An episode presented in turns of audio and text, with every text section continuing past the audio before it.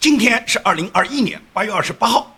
我们今天的节目呢，我要跟大家讲一个关于阿富汗军人抢救当年阿富汗给美军提供帮助的一个翻译的一个感人的故事。因为呢，我们这一段时间都围绕着阿富汗呢，每天报道的呢，都是一些阿富汗在撤军过程中，由于拜登指挥失误呢，导致的美军呢受困的各种场面。尤其是前几天还发生了这个 IS 的这个突然的袭击，那么袭击了当地喀布尔的机场。造成了美军呢十三名士兵造成了他们的死亡，所以呢，本来呢大家心情都很沉重，因此在整个这次美军撤军，包括带出一部分曾经帮助过美军的阿富汗人的这个故事中呢，有一个非常感人的美军老兵呢，他们自发的去作为志愿者，他们采取民间力量来去抢救了一个曾经给过美军很多支持的一个阿富汗的翻译，他的一家怎么去营救他家的这么一个感人的故事。那么在说这个故事之前呢，要跟大家汇报一个消息。这个消息呢，就是我昨天看到呢，美国五角大楼宣布，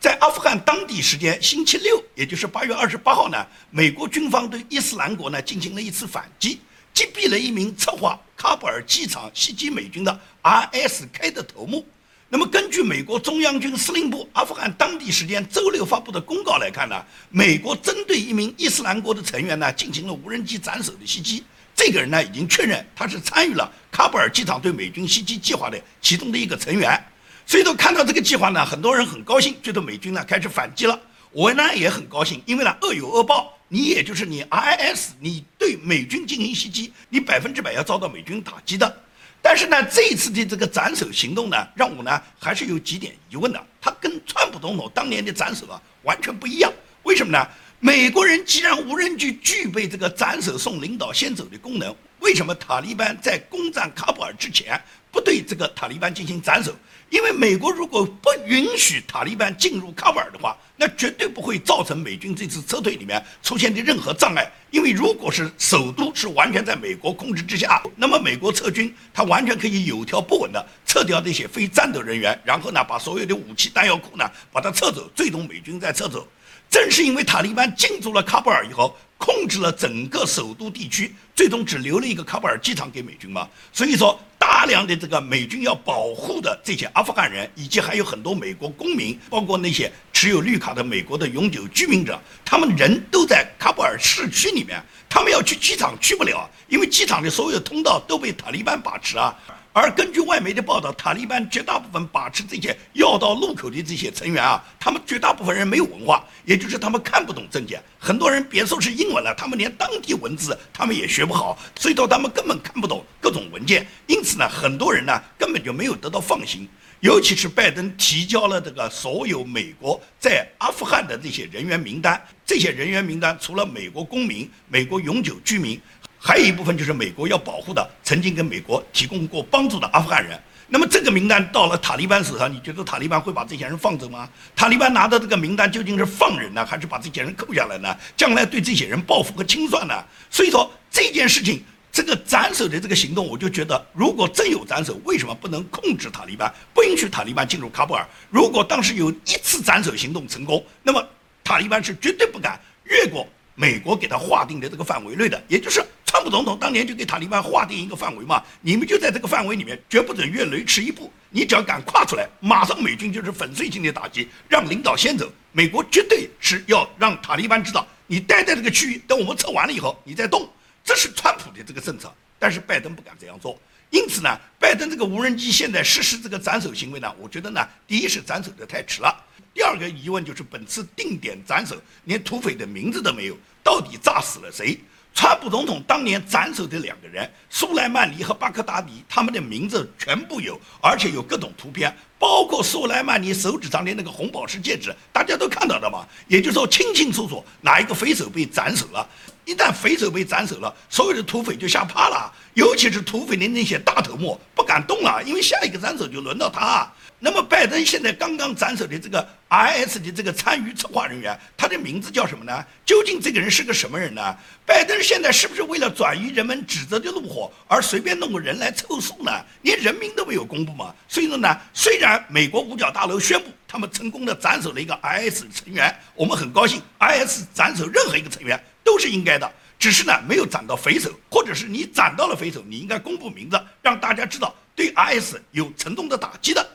我相信美军呢还会制定新的计划，也就是最终 S 所有制造这个喀布尔机场血案的所有的这些匪首以及参与的这些土匪们，他们一个都跑不掉。美军呢一定呢会沉重的打击他们，会消灭他们。好，我们跟大家介绍一个感人的故事，也就是在整个阿富汗啊，这次美军撤军时候呢，有很多美军呢要带出的这个曾经跟美国帮助的人。那么我讲的这个故事里面的男主角呢叫米苏，米苏就是这么样一个人。这个人从少年一直到现在中年，他整个的成长呢都伴随着美军呢进驻阿富汗。也就是二零零一年的时候，美军呢因为九幺幺事件以后，美军决定要消灭基地组织，消灭本拉登，所以说呢大量的美军呢就来到了阿富汗。来到阿富汗以后，也就是美军在整个阿富汗布防以后，到处搜索基地组织，搜索本拉登。在这个过程中呢，米苏呢当时还只是一个中学生，他年龄还很小，只是他的家乡呢来了很多美军，他在日常的这个生活和交往中呢，他接触到美军，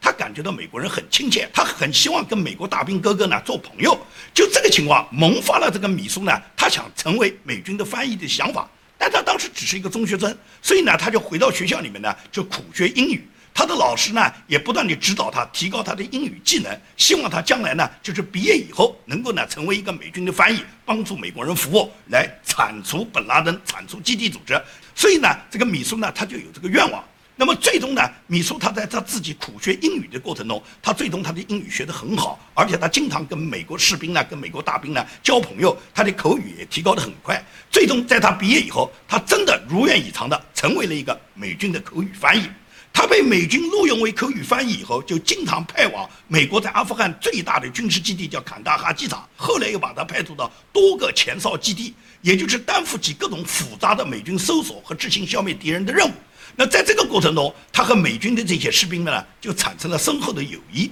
那么，米苏他作为美军部队里面的一个翻译，他的作用不仅仅是弥补语言上的隔阂，最重要是美军在追踪塔利班或者执行谈判过程中，他是要缓和气氛的一个重要的助手。包括美军车队有可能遇到袭击，包括他个人掌握的当地民众给予的各种情报，他都及时地向美军汇报和美军交换，然后避免美军呢有伤亡。所以说，他在他整个这个服役的过程中，就是当翻译的过程中，结交了很多美军官兵，很多美军官兵跟米苏都产生了深厚的友谊。而军方翻译呢，实际上是美国盟友中最脆弱的一个职业，因为他们的工作性质是要求他们在战场上随时陪同美国军事人员，并同美军和当地人在战场上或战场之外进行各种当场协调的工作。而当地很多阿富汗人是反美的，他们对美国人有仇恨的，他们根本不理解美国人过来是剿灭恐怖组织、剿灭本拉登、剿灭基地组织。很多阿富汗人对美军怀有敌意，他们不敢惹美国人，他们就把自己的怒火呢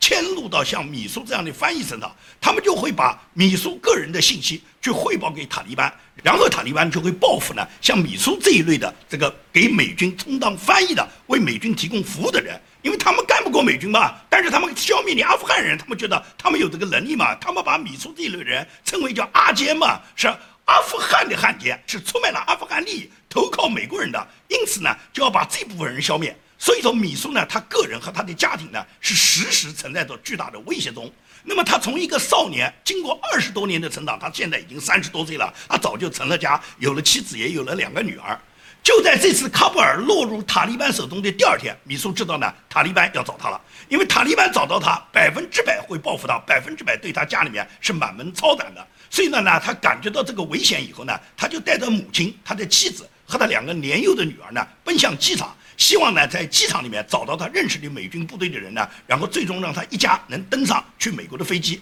逃出阿富汗，逃出塔利班对他们家里面追杀的这个魔爪。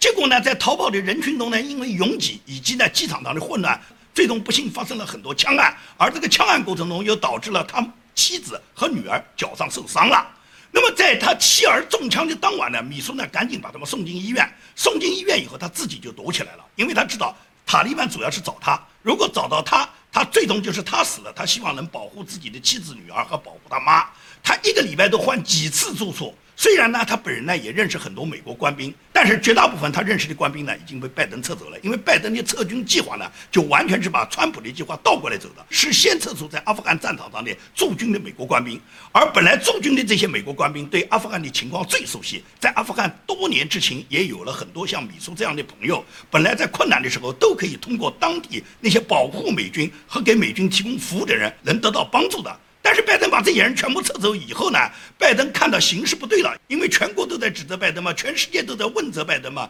拜登慌了以后，拜登又紧急增兵七千人到达阿富汗，但是他来的这七千人全部是从航母上派来的海军陆战队队员啊，这些海军陆战队队员是干什么的？海军陆战队它主要的功能，它是攻坚战，是突击战。也就是任何一个陌生地点，派陆战队队员打进去之后，他们可以迅速的攻占某一个区域，迅速的打开所有战争的局面，然后迅速的抓捕那些匪首，占据重要的军事要地。这是海军陆战队他们主要的功能。而维和治安、警戒，这不是海军陆战队要干的事啊。但是拜登是病急乱投医啊！拜登这个三军总司令就是个饭桶，就是个脓包啊！他什么都不懂，他哪懂什么叫打仗？他哪懂得这个好兵好将要用的刀刃上？他就把海军陆战队全部派到喀布尔机场去执勤了。所以说，你看到这一次对喀布尔机场进行的袭击里面，大部分死掉的全是海军陆战队队员，也就是根本不是原来驻军阿富汗的这些对本地情况已经完全了解的原来的美军驻军，是突击从航母上。抽过来的海军陆战队队员，那么米苏呢？因为他原来认识的这些驻军呢，已经全部撤掉，新来的陆战队队员他也不认识，他也没有能力联系上这些人。那么到了这个时候，他就感觉到他全家已经非常绝望了。虽然他已经换了好几个地方，但是他感觉到塔利班一直在找他。如果是塔利班找到他，百分之百对他家里面是满门抄斩的。所以万般无奈下，他联系了他曾经认识的一个已经退役的美军老兵，叫托马斯。他跟托马斯讲了他自己现在家里面的这种困境，而托马斯听说过以后，托马斯马上就建立了一个 WhatsApp 群，把过去能够认识的战友和现在还在军中服役的各种战友全部联络起来，一下子这个 WhatsApp 群啊，就集结了一百多个曾经呢认识米苏或者是跟米苏子一起战斗的过去的美军老兵部队里面的人。这些人大部分人已经退役，回到了美国，在美国已经开始了正常的工作和生活。因为这些人都是前几年就退役了，他们跟米苏的感情可能都是五年前、十年前结下的。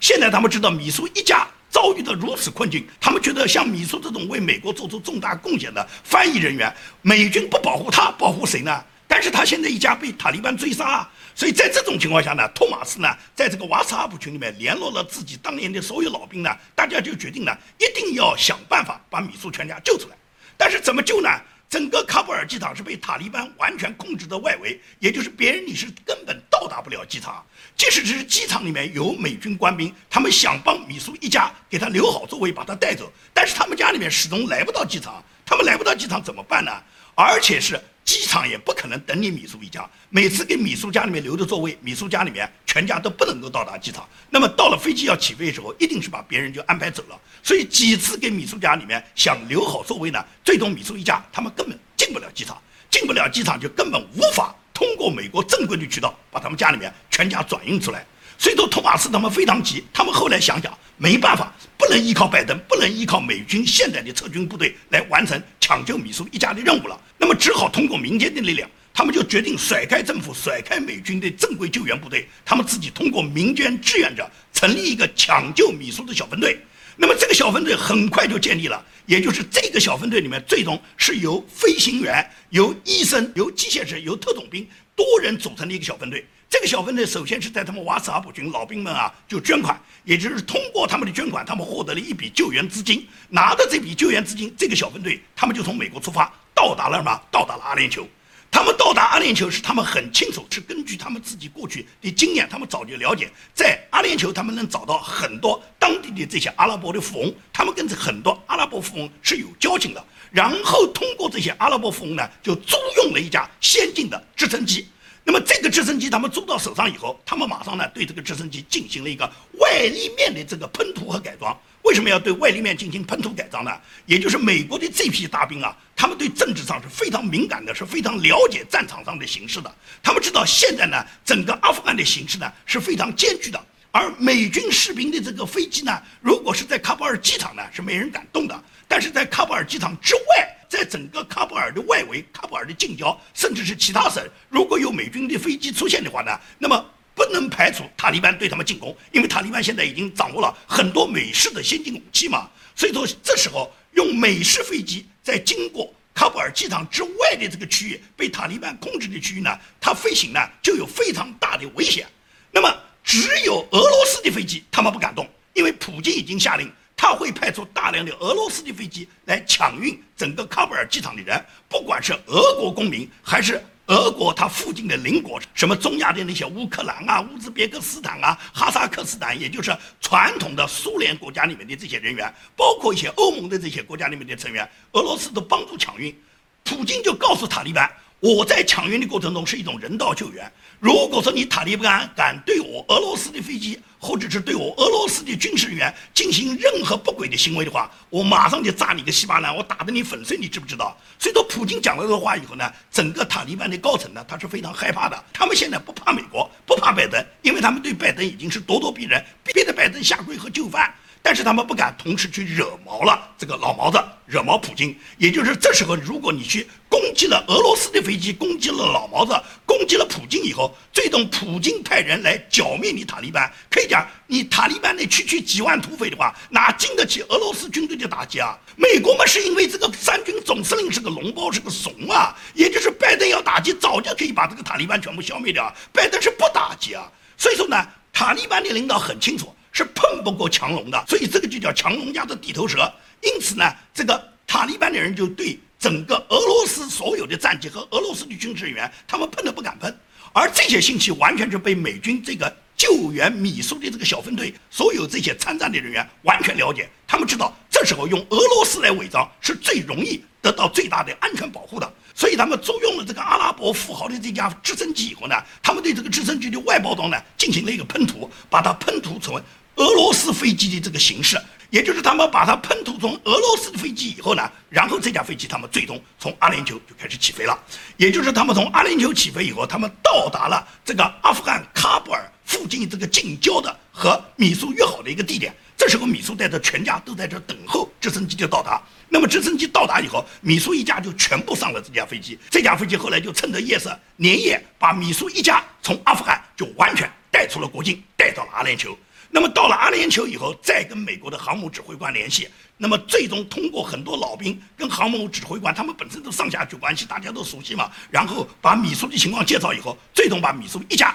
转到了美国的航母上，这样米苏一家才被美国的这个救援队呢把他完全救出来。所以说，抢救米苏这一家，就看出美国这些老兵，他们对当年阿富汗提供对他们帮助的这些人，跟他们之间的深厚友谊，也看得出美国这些退役老兵，他们这种民间救援队，他们巨大的能力。同时也展示了他们巨大的爱心，是很多人他们有钱出钱，有力出力。因为整个这个租用飞机、飞机包行，包括美国派遣小分队到达阿联酋，所有来回那么多人的各种费用，都是需要大家集资出来的。所以说，很多人自己去不了阿联酋，不能成为小分队执行队员之一，但是大家出钱出力，最终就是嘛，把米苏一家、他母亲、他太太和他两个女儿安全的全部带到了航母上。这就是美军他民间救援创造的一个奇迹。再次保护了那些他在阿富汗战场上曾经给美军提供过服务的这些被塔利班追杀的这些美国需要保护的人，所以这个故事我看的是很感人的。那么，因为米苏一家呢很保密，所以呢网络上面根本就没有他们的图片，并且呢拜登政府和军方呢高层是很恼火，因为他们不愿意美国的民间和美国的退役老兵呢来参与这个事情，因为参与这个事情就可以暴露出很多军方和拜登政府他执政的短处嘛，让你们了解这些嘛，所以他们根本不暴露米苏一家所有的图片。但是我们可以看到有另外一张图片，这张图片大家可以清楚地看到，是阿富汗的一家四口，他们全家被营救到了比利时的画面，也就是这个小女孩高兴地跳起来，因为他们来到了自由世界。可以想象他们来到自由世界是多么的兴高采烈，因为任何势力也阻止不了人们对自由的追求和向往。这就是在整个阿富汗，因为依靠不上美国政府，依靠不上美国军队，最终只能依靠民间。那么民间的救援，最终就抢救了很多像米苏这个家庭的人，把他们转移到安全的地段。在整个阿富汗战场上，尤其这几天遭到袭击以后，牺牲的很多美军士兵，你看到那些画面，你都会非常心疼。包括有一个来自加州的非常帅气的小伙子，他实际上是被拜登葬送在阿富汗战场上。绝大部分死亡的美国这些士兵，尤其是海军陆战队的队员，基本上都只有二十岁嘛。网络上一直在传播着一段视频，这个视频是一个父亲，这个父亲呢是曾经一个老兵，是一个曾经身经百战的老兵，他甚至把自己的儿子送到战场，父子一别会可能是一个什么结果？所以他送别即将出征儿子的画面让我看得热泪盈眶，他就让我想起。这次倒在阿富汗战场上的美军军人，如果这次倒在阿富汗战场的军人恰好就是这个父亲送别的这个儿子，你想想看，这个父亲心里面会是一个什么多么大的悲痛？你看到这段画面，父亲和儿子互致军礼，拥抱告别，你能想象这位父亲如果就在前几天他得到了儿子被 IS 袭击身亡后，他的悲伤吗？美国有多少像这样送子出征的父亲？美国又有多少家庭？他们迎来了自己孩子倒在阿富汗战场，这十三个家庭迎来了自己孩子倒在阿富汗战场上，他们的父母和他们的家庭是怎样的天崩地裂呢？所以，拜登要不要对在阿富汗战场上已经死去的这十三个家庭、这十三个军人家庭负责呢？这十三个家庭的父母要不要去讨伐拜登呢？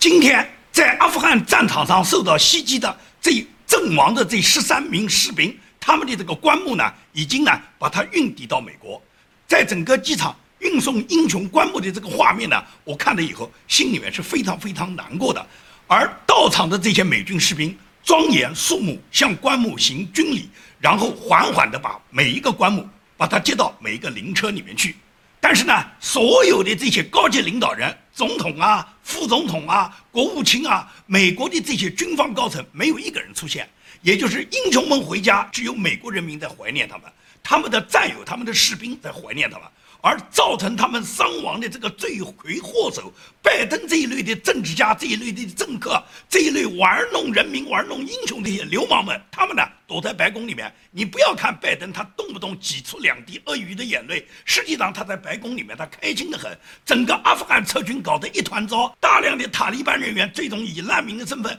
全部混到美国，最终把美国搞乱，给美国造成大量的伤害。拜登才不在乎呢，拜登就希望难民更多的涌入美国，把美国的社会制度搞烂了，把美国的社会治安破坏了，把美国搞得一团糟以后，拜登他们民主党才可以乱中夺权，才可以造成大规模的舞弊，才可以把他民主党他们执掌的江山让他们千年万年，他们现在在天天抄共产党的作业嘛。所以说，在十三名美国军人牺牲的当天，有一个来自美军海军陆战队的中小军官叫斯图尔特勒，他实在不能再忍受了。他在 Facebook 上发布了他自己的个人一段视频，他要求问责军军方的领导人对撤离阿富汗要负责。他本人就说他已经战斗了十七年，他再过三年就可以获得所有这个军人退役以后的这个国家高额的这个荣誉退休金，但是。仅仅还差三年，他已经不能够再等待。他本人现在的职务是高级步兵训练营的指挥官，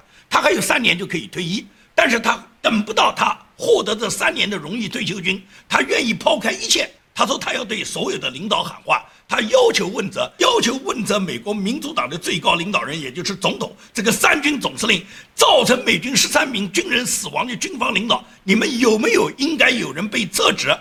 导致本次阿富汗撤军里面美国军人大量伤亡的这件事是谁需要负责？为什么美军本来一个和平撤军的行动演变成被 IS 进行袭击？而且这个袭击付出了美国年轻军人十三名士兵生命的代价，付出了大量美军军人受伤的代价。那么对于这样的事情，军方还在装聋作哑，尤其是拜登执政的政府，他们在这个上面把所有的责任推卸得一干二净，把它赖到川普头上。所以说，这位中校军官他已经不顾他自己可能被解职，然后他自己这个还有三年就可以拿到全额的荣誉退休金，他本人遭受的损失他已经在所不顾，他奋力的指责军方的领导人，指责拜登，一下子在美国朝野、美国的新闻界就引起了巨大的反响。那么。军方是很恼火的，拜登是很恼火的，也就是他们从来没去调查导致这十三名军人死亡的原因，然后要问责那些因为他们自己防护不当导致美国军人牺牲的这种责任，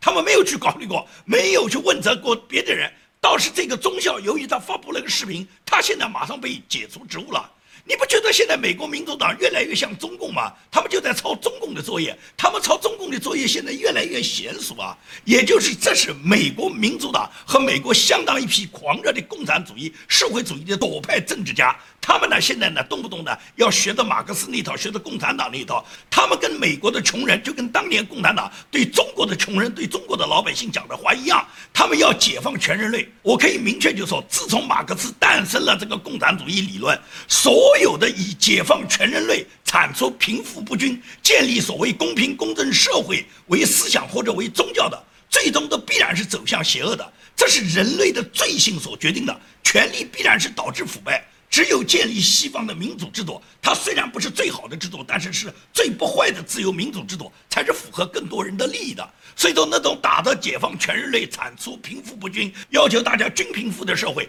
它百分之百是邪恶的社会，它百分之百是权力专制的社会，它百分之百是控制人们的思想，最终把本来一个自由平等的社会，把它陷落在专制暴政之中。南非就是最典型的例子。南非曾经是整个非洲最发达的一个自由经济的社会，但自从曼德拉统治以后，南非就完全演变成一个共产主义和社会主义集权专制的国家。而美国现在正在南非化嘛，也就是由拜登、哈里斯领导的民主党的政府，在整个这次阿富汗撤军上面，我们可以看出他们牺牲了大量美国军人、年轻军人的生命，同时给美国在本轮撤军里面造成了美国和盟国之间极大的矛盾，并且让塔利班这个。曾经被美国定为恐怖主义集团的这个塔利班的邪恶政权，现在控制了阿富汗。美国这个建设了二十多年的民主社会，而塔利班最终就会把阿富汗建造成一个全世界的恐怖基地，所有的这些恐怖分子最终都死灰复燃。